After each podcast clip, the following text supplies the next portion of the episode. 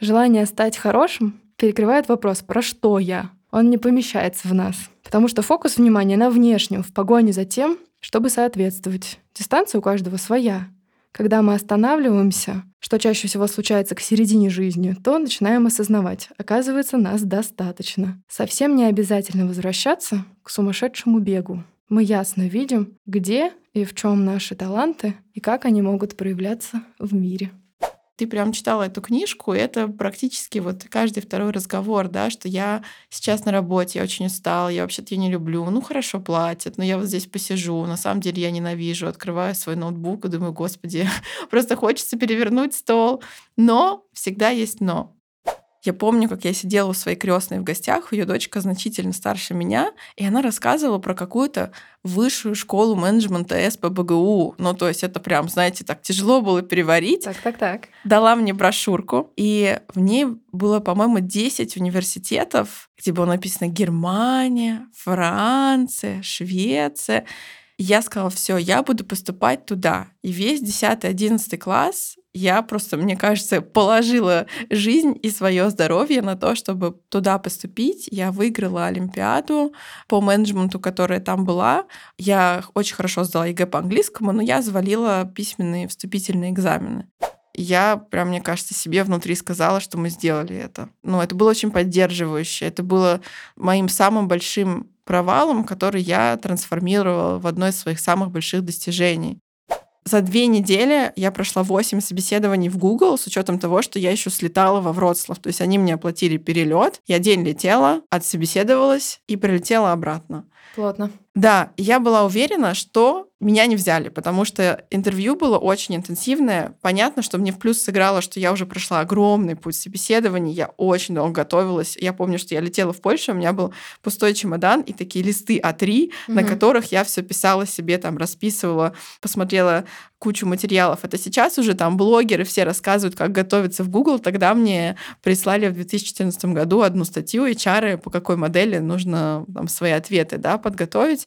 При этих 60 минутах погружения в конкретного клиента ты все еще остаешься мамой двух мальчиков. Погодок. Здесь прямо, знаете, уточнение. Дергающийся глазик, да, уточнение.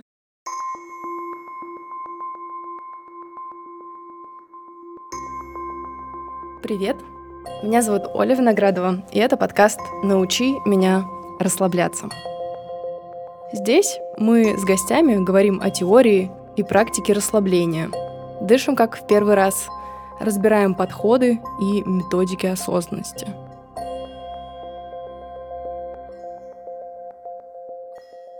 Доброе утро, добрый день. У меня есть стойкое ощущение, что подкаст плавно перекочевал из категории психическое здоровье, творчество, что там у нас еще, книги, в категорию пути искания вдохновляющих людей и беседы о реальной жизни. По крайней мере, сегодняшний разговор точно туда попадает. Мы сегодня с гостем Катей, я чуть позже ее представлю, будем говорить и про коучинг как профессиональную сферу, и про роли разные множественные жены, дочери, профессионала их трансформация с появлением новой роли мамы. И будем говорить еще, осмелимся про в одной строчке материнство и расслабление. Вообще это возможно и как это работает? А пока я зачитаю кусочек книги традиционно, как э, люблю делать. Книжка называется «Вы достаточно хороши». Автор ее Юлия Тертошная. Она психолог, экзекутив коуч. Как научиться ценить себя и начать жить свободно. Здесь есть глава «Отношения с работой и карьера» и раздел «Смена профессии». Вы не любите свою работу и хотите заняться чем-то другим, но почему-то не предпринимаете реальных действий. Страшно двигаться в неизвестность. Хотя нынешняя работа не нравится, но за нее платят. А это дает какую-никакую стабильность. А если на новом месте ничего не получится, назад тоже будет не вернуться, и что тогда? Сидеть у разбитого корыта? Лучше оставить все как есть. Страх сковывает, потому что внутри нет веры в то, что все сложится хорошо.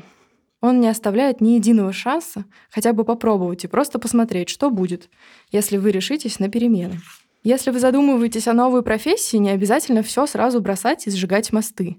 Например, вместо радикальной смены работы попробуйте делать то, что вам нравится. Пару часов в день, чтобы дополнительная занятость не отнимала у вас много времени. Это поможет вам накопить уверенность в собственных силах и решиться на более крупные изменения в жизни. Когда мы не позволяем творчеству, что живет внутри нас, открыто проявляться и реализовываться в материи, мы чувствуем себя несчастными. Ходим на работу, вяло передвигая ноги и тянем лямку никому не нужных обязанностей. Добровольно соглашаясь оставаться на территории недостаточности. Глядя на своих клиентов, я точно знаю, что есть масса литературных произведений, которые мы не увидели, потому что авторы этих работ постеснялись их опубликовать. Мы боимся предъявлять себя миру, потому что сравниваем свое начало пути с чужой серединой. Хорошо, когда рядом есть близкие, которые поддерживают, верят в нас, помогают проявлять себя и показывать свое творчество миру. Дальше приводится кейс, история, как папа научил меня писать стихи. И здесь, в центре, Павел Филиппов, его первое стихотворение. Павел — вице-президент по корпоративному развитию девелоперской компании RBI. Своими воспоминаниями делится в соцсетях. «Однажды мне было лет 5-6. Я ехал с папой к нему на работу. Мы стояли на задней площадке в переполненном автобусе. Я почти не дотягивался до окна головой, и поэтому был вынужден сконцентрироваться на собственных мыслях. И мне пришло в голову стихотворение. Я прямо обалдел. Настоящее. Какое-то время я крутил его в уме, и когда оно окончательно сложилось, выдал его отцу. Выдал с гордостью, которая свойственна всем маленьким детям, впервые сталкивающимся с новым аспектом своего творчества. Будь то клякса черничного варенья на льняной скатерти или собственноручно подстриженная до проплешин младшая сестра. Я смотрел на папу во все глаза. «Тебе понравилось?» «Очень. Замечательное стихотворение. Да у тебя талант». Я был довольный и толстый, когда мы пришли в аудиторию, хотя сомнения насчет своего таланта у меня еще сохранялись. Папа был доцентом в ветеринарном институте, преподавал микробиологию. Периодически, когда меня по каким-то причинам некуда было девать, я сидела у него на лекциях. В этот раз аудитория была огромная, амфитеатром, человек на 200, как мне сейчас кажется. Наверное, в реальности поменьше. Я тихонько уселся на первую парту, обуреваемый мыслями. И вдруг папа, вместо того, чтобы начать лекцию про каких-нибудь очередных коков, объявляет с кафедры «У меня сегодня потрясающий день. Мой сын написал первое в своей жизни стихотворение — Аудитория затихла, и вместе с ней становилось мое сердце. Папа достал бумажку, на которой записал мое творение, и прочитал его более чем сотни студентов. Я зажмурился. Из состояния стопора меня вывел одобрительный шум. Отдельные аплодисменты. «Ого, молодец! Вот это да! Продолжай!» и так далее. Я внутренне расцвел, и в тот момент остро, с огромным внутренним счастьем, на все сто процентов уверовал, что писать стихи — это мое. С тех пор я написал множество стихов и песен, в том числе на английском языке. Писал письма в стихах, нас даже писал в стихах конспекты. Песня к трехсотлетию Павловска на мои стихи стала хитом праздника. Но фишка не в этом. Несколько лет спустя мне попался на глаза тот листок, на котором папа написал мой первый стих. Я торопела перечитывала его снова и снова и чуть не заплакал. Это вообще не было стихом. Там не было ни рифмы, ни размера, только первые зачатки мелодики. И никто не стал объяснять мне, как далеко мое творчество от идеала и куда мне нужно расти. Меня просто поддержали. Я помню тот шок, который случился со мной, когда я осознал, что мой отец и это сотни студентов просто порадовались за меня и помогли мне присвоить уверенность, что у меня получится. Им хватило мудрости оценить не мое творение, а мое намерение. Боже мой, как же я благодарен им за это. А после этого случая родители мне стали читать больше стихов, я уже сам разобрался, как устроена поэзия. Еще маленький кусочек из главы «Отношения с работой и карьера» — понимание своего вклада в мир. Когда мы выбираем работу, которая противоречит нашей натуре, идем против природы, мы становимся несчастными. Но вопрос о вкладе в мир не приходит нам в голову, если мы чувствуем себя недостаточно хорошими. Мы заняты другим. Еще нужно потянуть знания, там поучиться, потом вот тут, еще следом там, Желание стать хорошим перекрывает вопрос «про что я?». Он не помещается в нас. Потому что фокус внимания на внешнем, в погоне за тем, чтобы соответствовать. Дистанция у каждого своя. Когда мы останавливаемся, что чаще всего случается к середине жизни, то начинаем осознавать, оказывается, нас достаточно. Совсем не обязательно возвращаться к сумасшедшему бегу. Мы ясно видим, где и в чем наши таланты и как они могут проявляться в мире.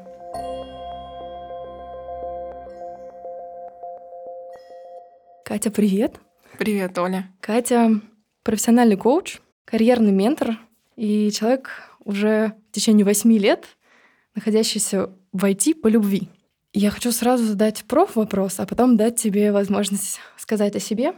Как ты думаешь, правда ли, вот исходя как раз из последнего кусочка, что коучинг может в том числе помочь увидеть, где и в чем наши таланты, как их проявить в работе? Ты знаешь, ты когда читала и задала этот вопрос, про что я, я думаю, вот какой потрясающий, какой сложный и в то же время простой коучинговый вопрос. Наверное, стоит сказать о том, что такое профессиональный коучинг, да, чтобы мы все были на одной волне, потому что сейчас коучей очень много. Я себя отношу к профессиональным коучам. А, у меня есть образование, у меня есть сертификация Международной Федерации коучинга. И профессиональные коучи, они работают в партнерстве с клиентом на достижение целей клиента. И эта цель может быть любая. Составить план, найти себя, сделать выбор, понять, как лучше быть лучшей мамой.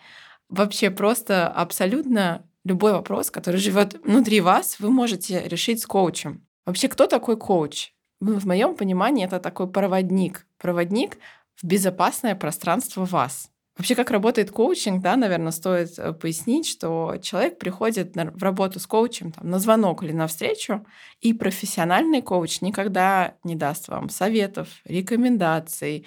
Он не будет говорить, давай, давай, ты сможешь, или это неправильный ответ, это ужасное решение, никогда так не делай. Если вы с таким сталкивались, мне очень жаль, но, к сожалению, это не профессиональный коучинг, это что-то другое. Профессиональный коуч будет задавать вам вопросы. И эти вопросы они задаются вот сюда, знаете, как в меме котик, которого показывают, где у вас любовь, тут, да, они задаются в глубину вас, чтобы вы могли провести честный разговор с собой. Вот для меня коучинг — это безопасное пространство, где клиент может услышать себя. Представляете, мы все работаем. Кто-то с клиентами, кто-то с конкурентами, кто-то с внутренними, да, какими-то партнерами. И часто эта работа не про нас. Мы пытаемся вывести на рынок продукт, мы пытаемся записать классный подкаст. И это все про другого человека на конце экрана, зума, провода, микрофона, как я сижу.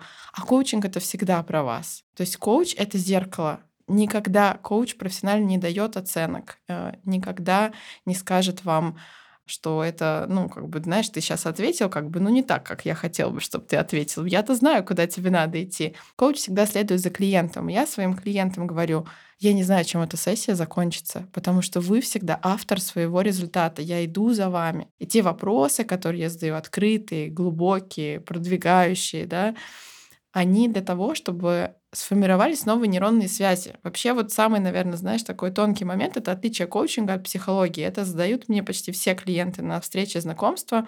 Как коуч я никогда не иду в травму, у меня нет этих компетенций, я не иду в прошлое. То есть вот зона прошлого — это к нашим коллегам-психологам. Коучинг — это мотивация к. Это про будущее. Это про разрешить себе вообще представить, что это возможно. Разрешить себе мечтать поверить, что ты это можешь сделать.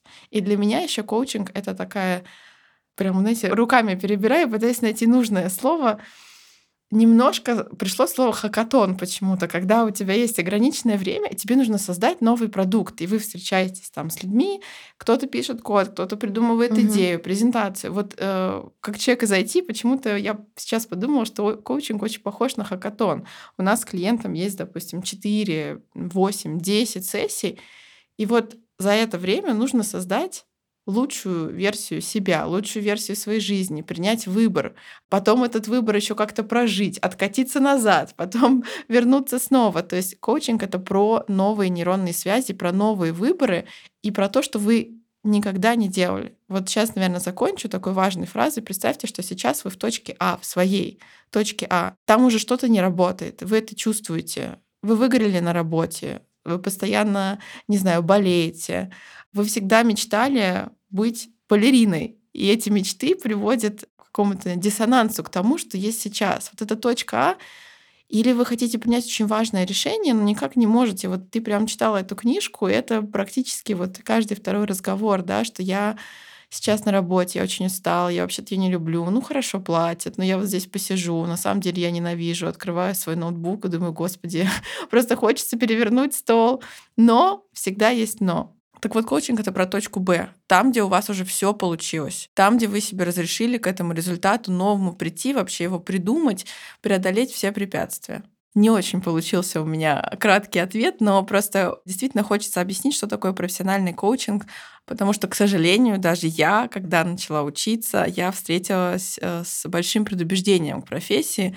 Знаете, как 10 лет назад все думали, что к психологам ходят только психи. Психи, да. Назовем это так прямо. Психи, да. А, а теперь, знаете, сейчас, как у каждого здорового человека есть психолог, я надеюсь, что у каждого человека в скором времени появится свой коуч, потому что вот ты говоришь, Оль, в книжке нас поддерживают близкие. Очень часто близкие, к сожалению, нас не поддерживают. И представляете, вы приходите к человеку, который всегда на вашей стороне. Что бы вы ни сказали, да, вот как бы вы ни ответили, какое бы решение вы ни приняли, коуч это принимает, потому что действие — это ответственность клиента. Да, он может задать вопросы, которые наведут вас да, на какие-то еще дополнительные мысли, но вот для меня это очень важно. Безопасность и абсолютное доверие к выбору клиента.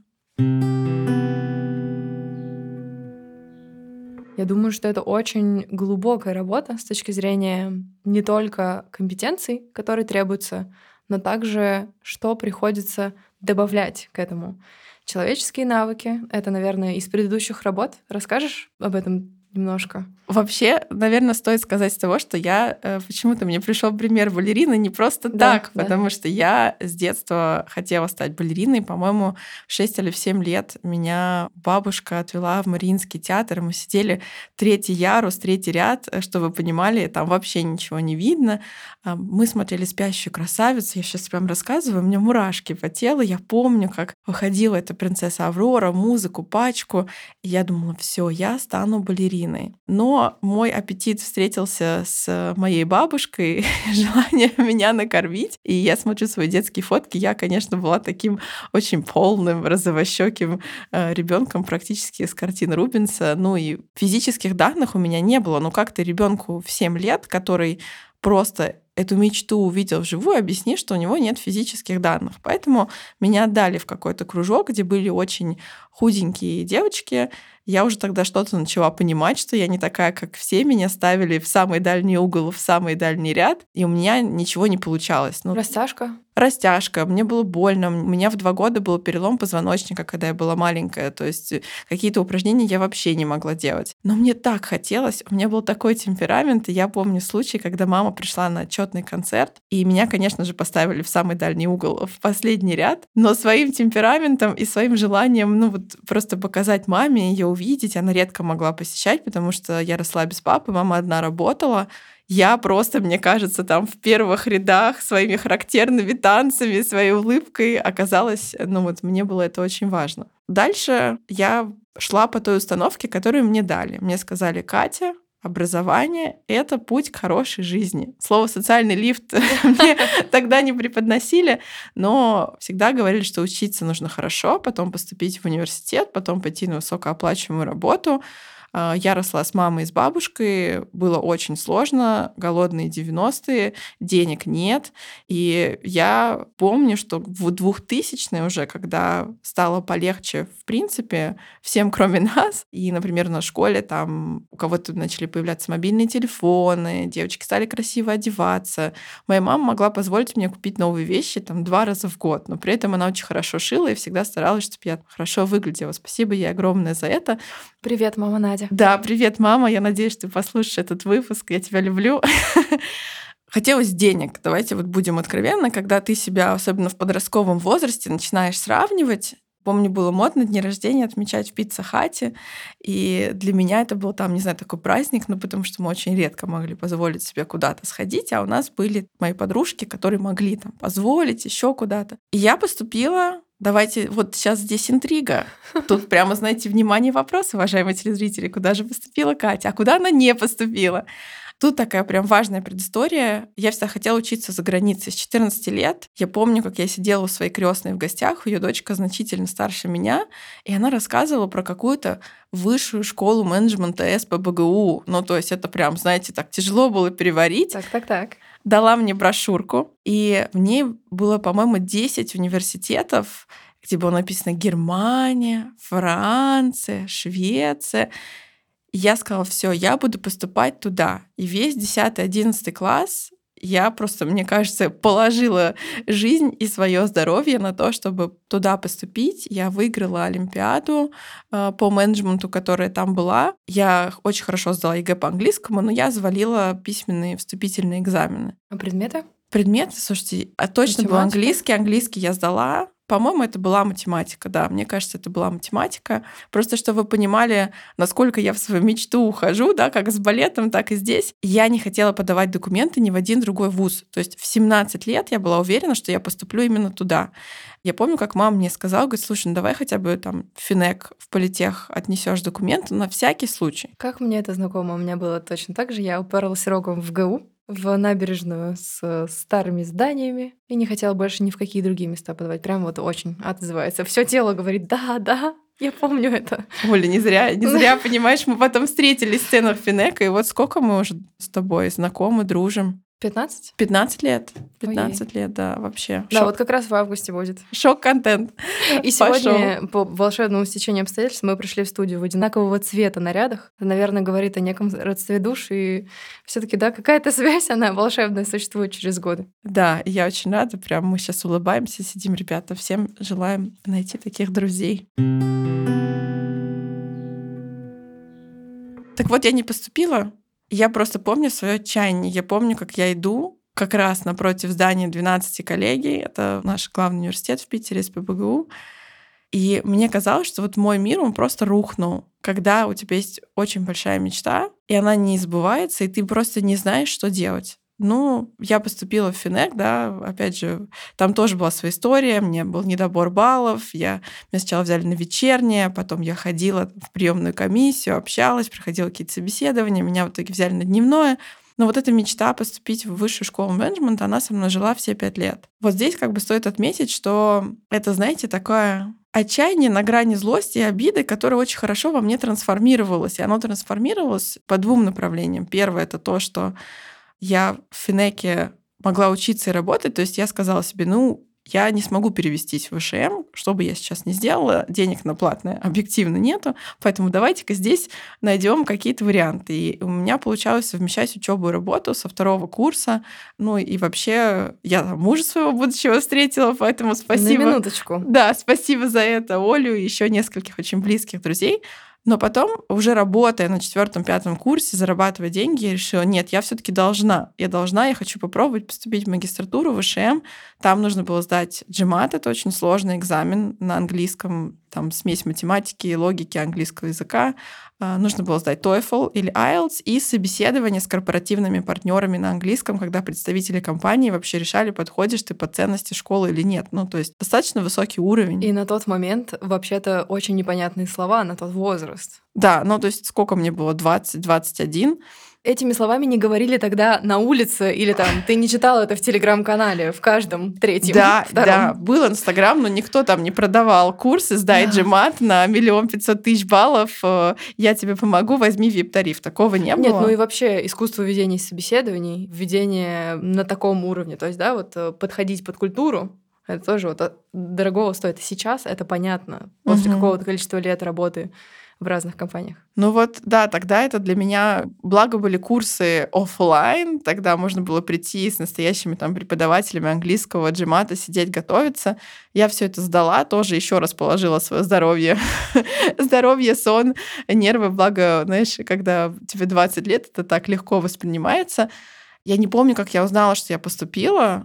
То ли это были списки на сайте, то ли где-то, но я просто помню состояние, что я свою мечту реализовала. И как оно вот звучало внутри? Если ты помнишь, вот тепло или там, не знаю, э, вибрирование какое-нибудь там, стрекотание какие-то вот есть? Я вспомнила ощущения? себя вот 17-летнюю, и я прям, мне кажется, себе внутри сказала, что мы сделали это. Ну, это было очень поддерживающе. Это было моим самым большим провалом, который я трансформировала в одно из своих самых больших достижений. А еще ты сказала про злость, которая трансформировалась в да, что-то другое помогающее. И я вспомнила из недавнего, что злость, сложные события последнего времени, она может быть, в принципе, тоже большим топливом для того, чтобы двигаться, для того, чтобы нести свет и делать что-то полезное, что, кажется, может помочь. Что именно в твоих э, словах и мыслях я это вспомнила. Ну, знаешь, это сейчас я уже проработанная такая вся умная. Тогда было не так. Тогда я просто злилась и хотела доказать, не знаю, себе, маме, всему миру в приемной комиссии в ВШМ, что я хочу.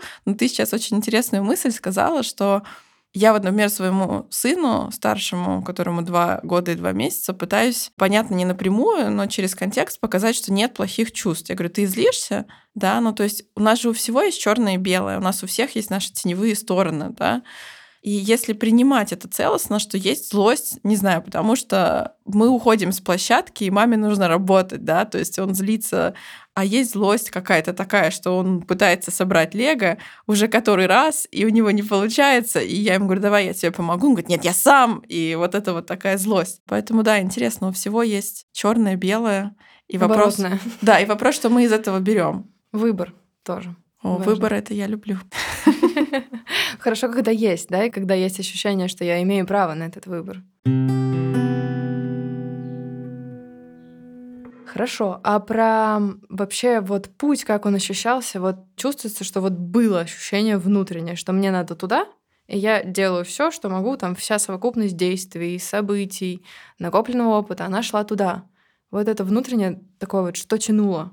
А как оно дальше пошло в приложении учеба, работа, как складывался вот этот вот интуитивный подход, плюс масса усилий, которые ты прикладывала. Я знаю тебя как раз как человека такого очень целеустремленного, доброго внутри при этом и по-хорошему упертого. Как складывалось, ты знаешь, а там уже как-то Как ты само? Ты знаешь, есть этот мем, почему-то сегодня мне какие-то мемы всплывают. Видимо, слишком много в какой-то момент их было просмотрено, но это часть нашего культурного кода. We don't have time to explain, get into the car. Вот это вот абсолютно мои два года в магистратуре. Когда я поступила, я спросила, когда я могу уехать за границу. Вот мечта из 14 лет перекатила в 22. Это ж надо было так четко намечтать в 14. Представляешь, просто встреча ни о чем не подходящая. Видимо, это сейчас я понимаю, что тогда это все сложилось там с моими установками, э, с вот этим вот образом, который мне мама с бабушкой вложили, что нужно очень хорошо учиться, много работать, уехать учиться там, работать за границу. И я уже на это наложила зарабатывать деньги, ну, то есть внутренне обеспечить какую-то безопасность, потому что в детстве там нет денег, нет безопасности. Но все таки доверенное лицо через крестную, по сути, да? Да, при том, что я не могу сказать, что мы много общались, но это Мгм. была и дочка, которую я видела, может быть, первый раз, но она была такая взрослая, она так про это все рассказывала. Действительно, вот такая встреча практически случайная. Ее могло не быть дома. Мы могли не говорить про учебу, да. Но судьбоносная, получается. Наверное, да, вот что-то так сложилось, не знаю, звезды, наверное, легли, что я оказалась в 2012 году в магистратуре. Это было все на английском. Это просто был проклятие и благословение одновременно, потому что уровень нагрузки, который был, он несравним с Финеком. И я помню, что мы с ребятами, там, я выходила из библиотеки, во сколько она там закрывалась? 8-9, мы еще сидели в каких-то аудиториях, потом у кого-то собирались там ночью, готовились к экзаменам, но это было круто. И самое важное это то, что в феврале 2013 года я приземлилась в аэропорту прекрасного города Вена, чтобы на полгода стать студенткой Венского экономического университета. Я опять говорю, у меня мурашки. Я сегодня как Да, это... у меня даже слезы. Я тоже Человек-мурашка. припоминаю, припоминаю те времена. Я, мне кажется, ходила, меня как будто фосфором облили вот от счастья и радости. То есть, представляете, это была мечта за мечтой, которая реализовалась. Я это все сделала там сама. Меня очень поддерживал тогда мой молодой человек, теперь мой нынешний муж. Мы передадим тоже ему привет. Да. Это маме передали. Привет, привет большой моему любимому мужу. Я чувствую и чувствовала всегда твою поддержку. Это было очень важно, есть и остается. И вот тогда я проучилась в Вене. Честно, я просто хотела уехать на летний э, семестр, чтобы кайфовать. Это были золотые времена, когда ВШМ давал грант, евро стоило по 40 рублей. Да, да. И мне этого хватило, чтобы путешествовать там по друзьям, которые были в других странах Европы. Я тогда впервые слетала в Париж, в Барселону, в Рим. Ну, то есть я не... Чемоданы платьев. Ой, ну чемоданы платьев и наеденные килограммы, потому что, ну, вы понимаете, австрийская кухня сродни немецкие, эти божественные булочки, сосиски, картошка и вино, которое стоит дешевле, чем вода, это все было прекрасно. Ну и вот я вернулась э, с семестра по обмену, и дальше я уже стала думать о карьере. Интересно, что я всегда хотела работать в промышленной компании. То есть моя мечта это было что-нибудь там, не знаю, Siemens, Boeing, огромные двигатели.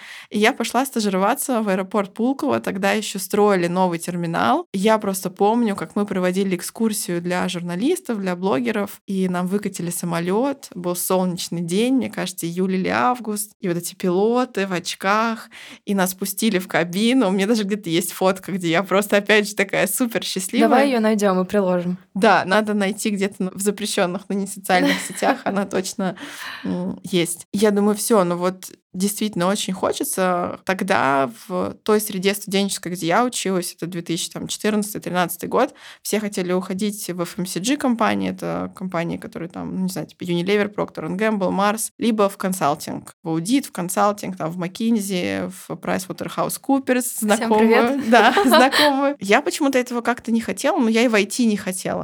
Я действительно хотела промышленность, даже свою огромную магистрскую диссертацию писала по автомобильному рынку. Ну вот просто мне так хотелось, знаете. Я вообще не продуман в этом плане, потому что я видела, как ребята уже с университетских лет строят свою карьерную стратегию. Они идут на стажировку в очень крупную компанию, дальше в этой компании трудоустраиваются, они пишут диплом для этой компании или для индустрии, да, куда они хотят попасть, они участвовали в кейс-чемпионатах. Я где-то кайфовала, где-то, ну, просто делала то, что я хотела. И это было классно. А потом наступило потом. Я помню, что после выпуска мы улетели на месяц в Армению тогда с моим можно буду мужем его называть. Да, так конечно. странно после... Мы просто вместе почти 15 лет, 5 лет э, женаты, странно молодым человеком его называю. А, мы тогда с моим мужем улетели в Армению, наслаждались, отдыхали. Я думаю, я сейчас как вернусь, я просто буду ногами открывать двери. Но мне сейчас Газпром просто... Вот я тут кинула магистрскую шапочку. Я когда ее кидала, я думала, ну все, вот все. Вот я сейчас но я вернулась, и ничего. Я постоянно обновляла свое резюме. Как вы помните, у меня не было каких-то супер там брендовых стажировок, и я просто делала какие-то вещи, которые мне нравятся, и меня никто никуда не приглашал. И я уже стала снижать свою планку, относиться к этому как к тренировке. Я стала ходить на собеседования вообще по своему предыдущему опыту, как маркетолог, какие-то no-name маленькие компании. Меня это очень демотивировало. А потом начался октябрь-ноябрь, и вот здесь стало открываться больше вакансий.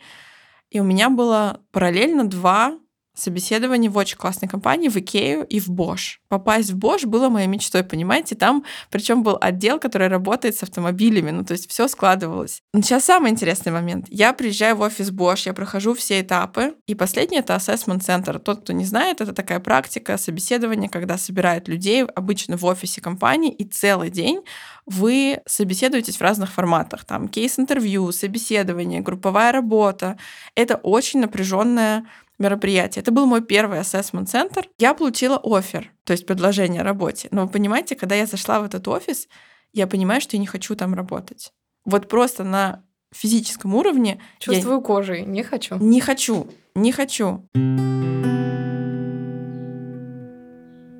И было самое смешное, что когда-то еще в апреле я подавалась в Google. Нам девочка в группе ВКонтакте, тогда не было, опять же, ни телеграм-каналов, ничего, говорит, ребята, я работаю в Google, а мы сейчас ищем людей в Дублин, присылайте резюме. Я это открыла, по-моему, типа в 23.00, у меня было резюме там на коленке написано, в 23.59 я отправила, даже с ошибками, прости господи. И она мне потом написала, мы закрыли вакансию, извини. Ну, я забыла и забыла. Я вообще из Питера не хотела уезжать. У меня тут как бы будущий муж, свадьба, как бы максимум Москву мы рассматривали.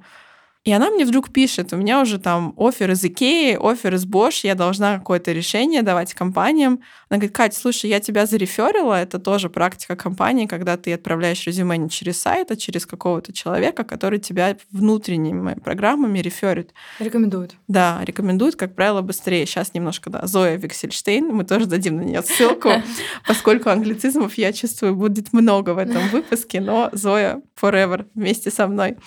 Она говорит, Катя, слушай, открыта позиция во Вроцлаве. Я такая, где это вообще находится? Спойлер, люди, которые работали во Вроцлаве, 99% не знали, ну, кроме поляков, это в Польше, да, не знали, что это находится в Польше. И вот дальше я просто хочу сократить эту историю, потому что закрутилась моментально. За две недели я прошла 8 собеседований в Google с учетом того, что я еще слетала во Вроцлав. То есть они мне оплатили перелет, я день летела, отсобеседовалась и прилетела обратно. Плотно. Да, я была уверена, что меня не взяли, потому что интервью было очень интенсивное. Понятно, что мне в плюс сыграло, что я уже прошла огромный путь собеседований, я очень долго готовилась. Я помню, что я летела в Польшу, у меня был пустой чемодан и такие листы А3, mm-hmm. на которых я все писала себе, там расписывала, посмотрела кучу материалов. Это сейчас уже там блогеры все рассказывают, как готовиться в Google. Тогда мне прислали в 2014 году одну статью HR, по какой модели нужно там свои ответы да, подготовить. Я приезжаю в офис Google, ну, то есть это прям, ты заходишь, там огромные буквы, Google, все очень милые, приятные. И ты садишься, и три часа тебя собеседуют четыре человека подряд на русском, на английском языке, на разные темы. Это было очень сложно.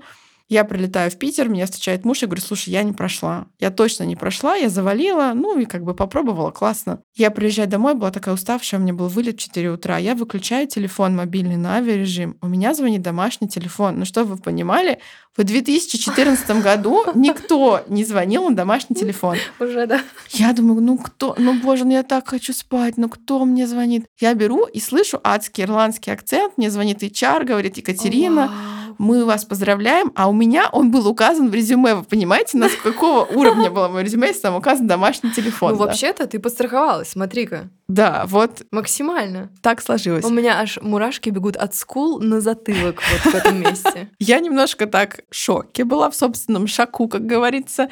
А, и дальше закрутилась, завертелась. Я уехала в Google, проработала в Ирландии, в Польше два с половиной года. Это было, опять же, вот прям меня, знаете, преследует э, мое благословение, мое проклятие, потому что это было очень интересно. Это вообще школа была моей корпоративной жизни. У меня оттуда сохранилось огромное количество моих подруг, э, девочки. Всем привет, кто меня слушает сегодня. Я всех помню, всех люблю. Но это было так тяжело. Мы работали по 12-14 часов в сутки. Наверное, правильно сказать, мы жили гуглом. Мы жили гуглом, да, потому что мы все были молодые, амбициозные. Мы любили и светились как лампочки. Скорее у нас это глаза вытекали от ноутбука, потому что мы постоянно в них смотрели. Я помню, что я сидела в офисе перед сном, я закрывала рабочие задачи, я просыпалась такая, о, у меня есть полчаса, я сейчас просто не выходя из кровати, не чистя зубы, я сидела с ноутбуком. Ну и, конечно, помимо всех очень крутых проектов, навыков, которыми я обрела, и бренда, который теперь просто особняком стоит в моем резюме, со мной случилось выгорание. Пора-пора-пам. Настоящее Пу. отборное, классическое, выдержанное выгорание профессиональное. Как ты работала с ним тогда? Это был э, коуч, это была я сама, или это, может быть, была терапия уже тогда? Ответ Никак, да, потому что тогда... Отложено, да, Да, отложено. Угу. Я даже сначала не очень поняла, что это выгорание. Во-первых, это была огромная физическая усталость. Я могла спать по 12 часов, и я просыпалась просто абсолютно вымотанной. Меня не было сил. Мне ночью снилась работа, я открывала ноутбук, и я, знаете, чувствовала себя как зомби с высшим образованием, потому что я смотрю на почту, а ты открываешь, у тебя тут чаты, почта, рабочие программы, какие-то аналитика, которую тебе нужно смотреть, клиенты, которые тебе звонят, презентации, которые нужно сделать, а я просто не могу. Ментально, физически, ну то есть у меня в голове вата, вата, стекловата, да, практически она. Да ничего я не могла делать, и это, помимо других причин, послужило причиной моего ухода из Google. Я просто сегодня королева спойлеров. Да, а, есть люди, которые ушли из Гугла, у меня даже много таких знакомых, хотя было смешно, когда я уже в Питере собеседовалась после того, как я ушла из Гугла, в одной очень хорошей IT-компании мне HR сказала, ну, я не верю, что вы сами ушли, вас, наверное, уволили, вы там накосячили и вас вот попросили. Я такая... Ну, это же Google. Послушайте, да, да. вы. Ну, это же Google. И вот, да, со мной случилось выгорание. Я общалась в то время с психологом, Google оплачивал 6 сессий, вот есть такие программы корпоративной поддержки, но я общалась по каким-то своим личным темам, абсолютно не по выгоранию, у меня не было коуча, а, у меня не было вообще понимания, что такое выгорание, я помню, как я не хотела идти на спорт. Я вообще ничего, честно говоря, не хотела. Я хотела только лежать, спать, э, может быть, заказывать доставку еды. И на этом, пожалуй, все. Я заставляла себя ходить на спорт, но не такое, знаете, что я там пошла на йоги, посидела, подышала на какой-то лайтовый. Мы ходили прям на сайкл, на кардио. Я и еще... это тоже было с Гуглом. Это была именно жизнь. Да, Правильно? это была жизнь. Есть Целиком. такое понятие, как Google Bubble. То есть mm-hmm. э, люди, которые работают в офисе Гугла, они, как правило, живут в этом Google Bubble, потому что, ну, у всех одинаковый ритм, похожие ценности, тебе там не нужно объяснять другим людям, почему ты сидишь в офисе там или не сидишь в офисе, да, и несмотря на то, что я выучила польский язык на каком-то таком интермедиат, скажем, уровне, могла какую-то беседу поддержать, конечно, у меня не было друзей поляков, зачем они, если ты с коллегами выходишь из офиса, вы идете пить винишко, потом вы дальше возвращаетесь, там работаете, и в выходные вы тоже либо путешествуете, путешествуете вместе, либо где-то ходите вместе. Я когда вернулась в Питер, для меня было шоком, что я не знаю, что делают мои коллеги в выходные. Потому что мы как бы были вот это вот понятие тоже frolics, friends and colleagues, когда вообще смешивается абсолютно все. Тут вы работу обсуждали, не обсуждали, вот работали, а вот уже какие-то личные темы. И мы просто вот, ну, я говорю, мы были молодые, нам очень хотелось всем промоушенов, классных рейтингов, амбиций, перейти в другой офис, уехать в Лондон, там, не знаю, в Дублин, еще куда-то. Поэтому мы жили так. Это было очень круто. Это, знаете, как был еще один эксченж семестр, просто где тебе нужно впахивать с утра до, до вечера. Вместо венских булочек. О, а, да. А опыт выгорания и вообще то, как ты потом с этим работала и контактировала, он как-то помогал и помогает в твоем сейчас с другой стороны опыте работы, уже получается с клиентами, которые наверняка нет-нет, да и да, придут с выгоранием. Безусловно, мне кажется, когда ты что-то испытал и прожил, ты просто понимаешь человека на каком-то другом уровне. Ну да, тот, кто не боится летать на самолетах, никогда не поймет аэрофоба, да, поэтому действительно ко мне тоже приходит очень много ребят из IT, и я с ними на одном языке говорю. И в плане выгорания, и в плане профессии, там, понимания каких-то процессов, это очень помогает действительно быть человеком. Есть такая компетенция, как коуч присутствия. То есть когда вот на эти 60 минут для тебя существует только этот клиент. Вот оно, оно очень помогает, да, быть человеком, понимать его, принимать его целостным таким, как он есть. Да, вот э, во мне это отозвалось сейчас особыми нотами, когда ты сказала присутствие. Я подумала, что при этом, при этих 60 минутах погружения в конкретного клиента, ты все еще остаешься мамой двух мальчиков. Погодок. Здесь прямо, знаете, уточнение. Дергающийся глазик, да, уточнение погодок. Да, и вот к этому вопросу про совмещение Насколько даже не совмещение, вот это вот третий да, пункт, который для, для нас обозначила, материнство и расслабление в одной строчке, они вообще вот стоят где-то. Вот э, понятно, что это личный опыт, понятно, что будет субъективно. Как у тебя это отзывается, как у тебя удалось выстроить? Наверное, э, здесь э, важно мне себя спросить, что для меня материнство. Видите, самокоучинг уже, уже пошел. Вообще первое материнство для это меня... Это деформация, кстати, извини. Это приятная деформация. Такая, знаете, нужная деформация, потому что она развивает внутреннего наблюдателя, и ну, поскольку коучинг вырабатывает новые паттерны вообще поведения, восприятия ситуаций, он мне помогает в каких-то сложных вещах спросить, а что вообще сейчас со мной происходит? А это для меня что? А что это значит? А вот кто я, да, где я в этом всем? Такой важный тоже для меня вопрос, который я себе часто задавала в материнстве. Потому что до материнства я просто строила свою карьеру, ездила в командировки, вообще там занималась кучей разных проектов, а потом я просто рассыпалась физически, морально. Я была на грани пострадовой депрессии. У меня были достаточно тяжелые роды и пребывание в роддоме, я столкнулась с агрессией медицинского персонала, с акушерской агрессией. Это прям достаточно тяжелая история для меня, которую я вот закрыла только вторыми родами. Девочки, лайфхак, внимание, записываем, да? Шутка, да, ну вот у меня сработало, скажем так. И для меня материнство первое очень долго ассоциировалось с беспомощностью. Ну, то есть, если мы берем первый период, Я даже не могла вставать, очень плохо себя чувствовала. Меня мама и муж кормили с ложки, а тебе нужно заботиться еще о маленьком ребенке, который все время кричит. Я готовилась, курсы проходила, не, вообще читала книжки, ничего это мне не помогло, потому что, ну, вот ты сталкиваешься с этим в первый раз и не знаешь, что делать. И я вот такая вся, которая жила на просто без тормозов, на высоких скоростях, всегда была в себе уверена, опиралась на себя, осталась в этой беспомощности ужасной. Я сама-то себя ребенком чувствовала, а тут еще как бы человек, о котором нужно заботиться. И для меня было сложно. И я думала, что я сейчас вернусь на работу, и это будет панацея. Понятно, что ребенок растет. Я вышла из первого декрета, когда ему было 9 месяцев, на 4 часа в день. Меня поддержала очень компания. Спасибо Райку. А, дали мне гибкий график. Я, ну, как бы меня поддерживала мама, которая сидела с ребенком, муж, который там с самого начала был очень включенным папой. Я вышла, я опять, как я люблю делать, Значит, взяла все. Я пошла учиться на коуча. Я делала с нуля очень амбициозный проект по развитию программы лидеров компании. При этом я старалась быть включенной мамой, там, хорошей женой, дочкой. Ну, не будем говорить, да, что как бы когда ты пытаешься сделать все, где-то хромает, ты чем-то жертвуешь. И вот у меня было такое материнство, но я всегда, особенно когда вышла на работу, старалась воспринимать ребенка как отдельную личность, что у него есть вообще свои желания, свои там интересы, и ребенок не абуза.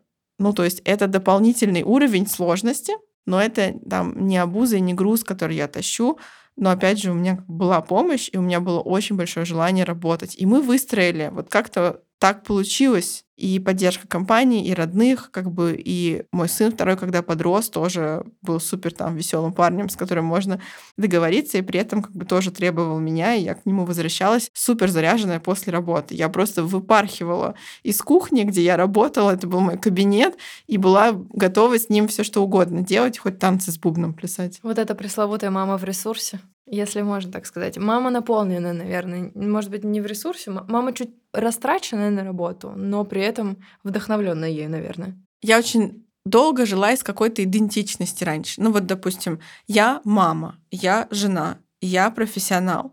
И вот это я мама, оно так захватило все, так случилось. Я с этим столкнулась впервые, как бы я в этом профан, мне надо что с этим делать, как бы ничего не понятно. А я профессионал, это та идентичность, которая всю жизнь меня вывозила. Я всегда на нее опиралась, и всегда это все работало.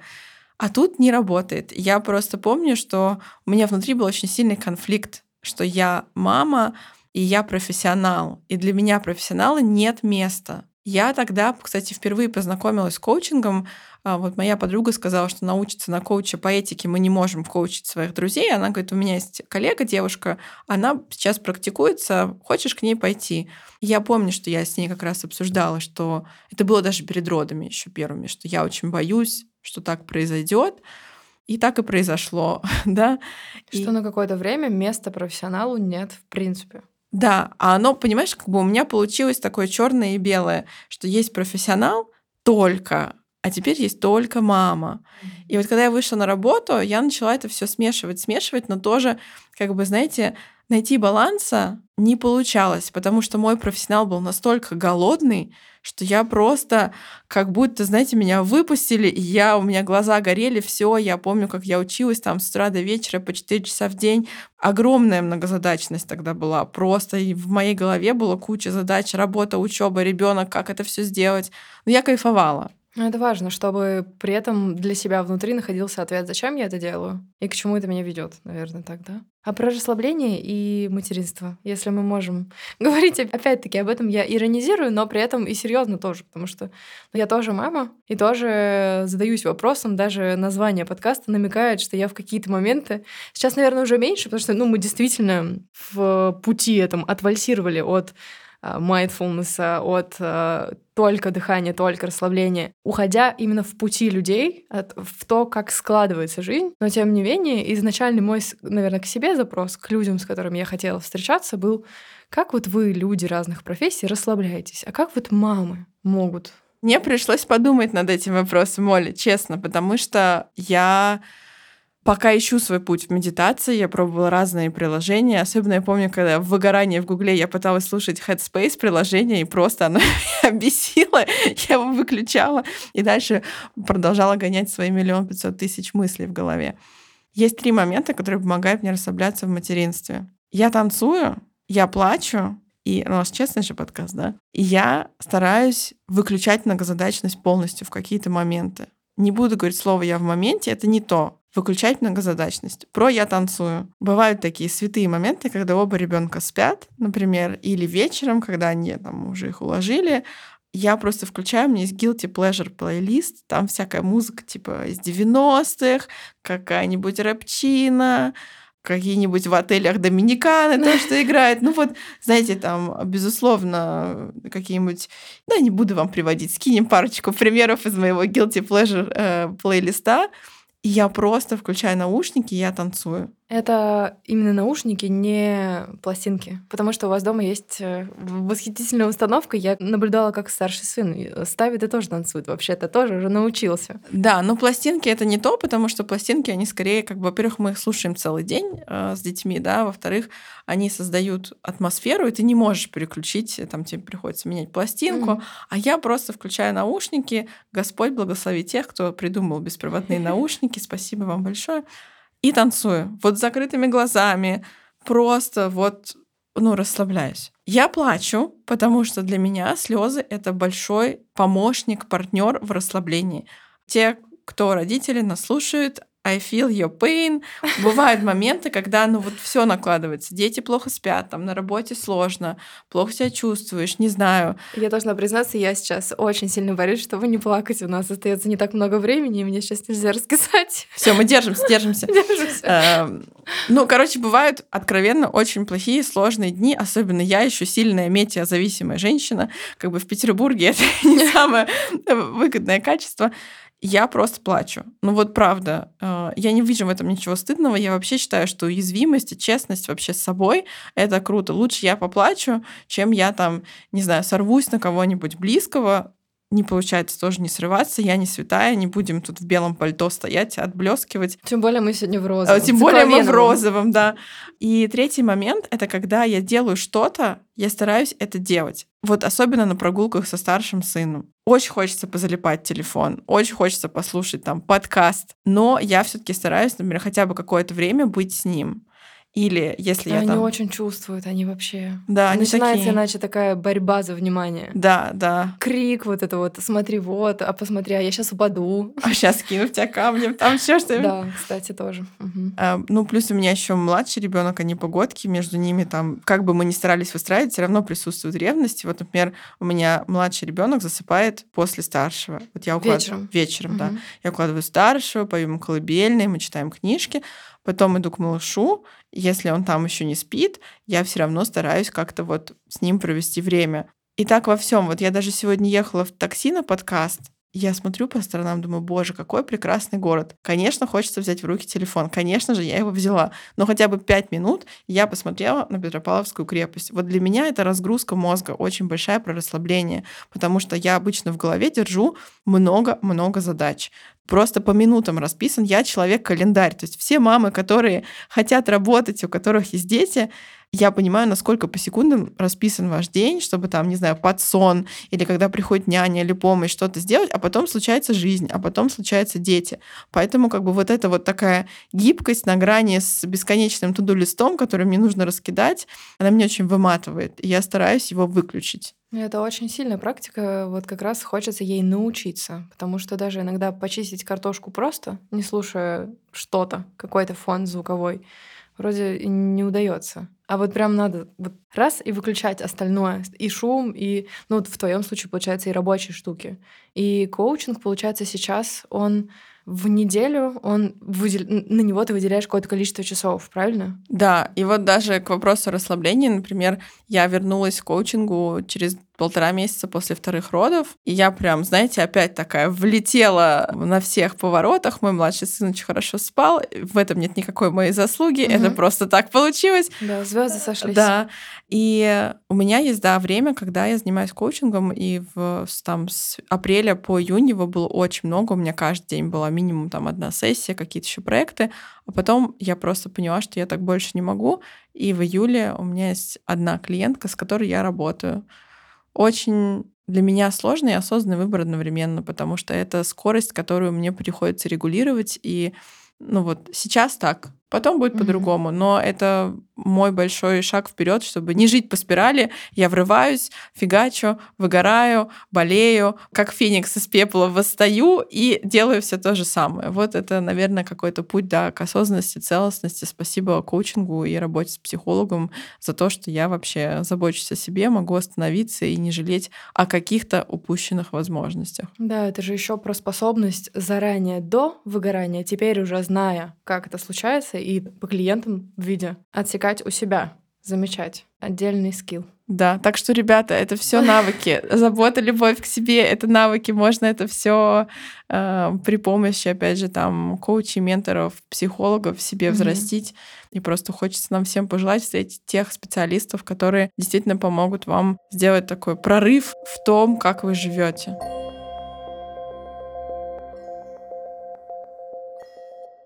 А вот я не имею возможности, Катя, прийти на коучинг, потому что я Катин друг многие долгие лета.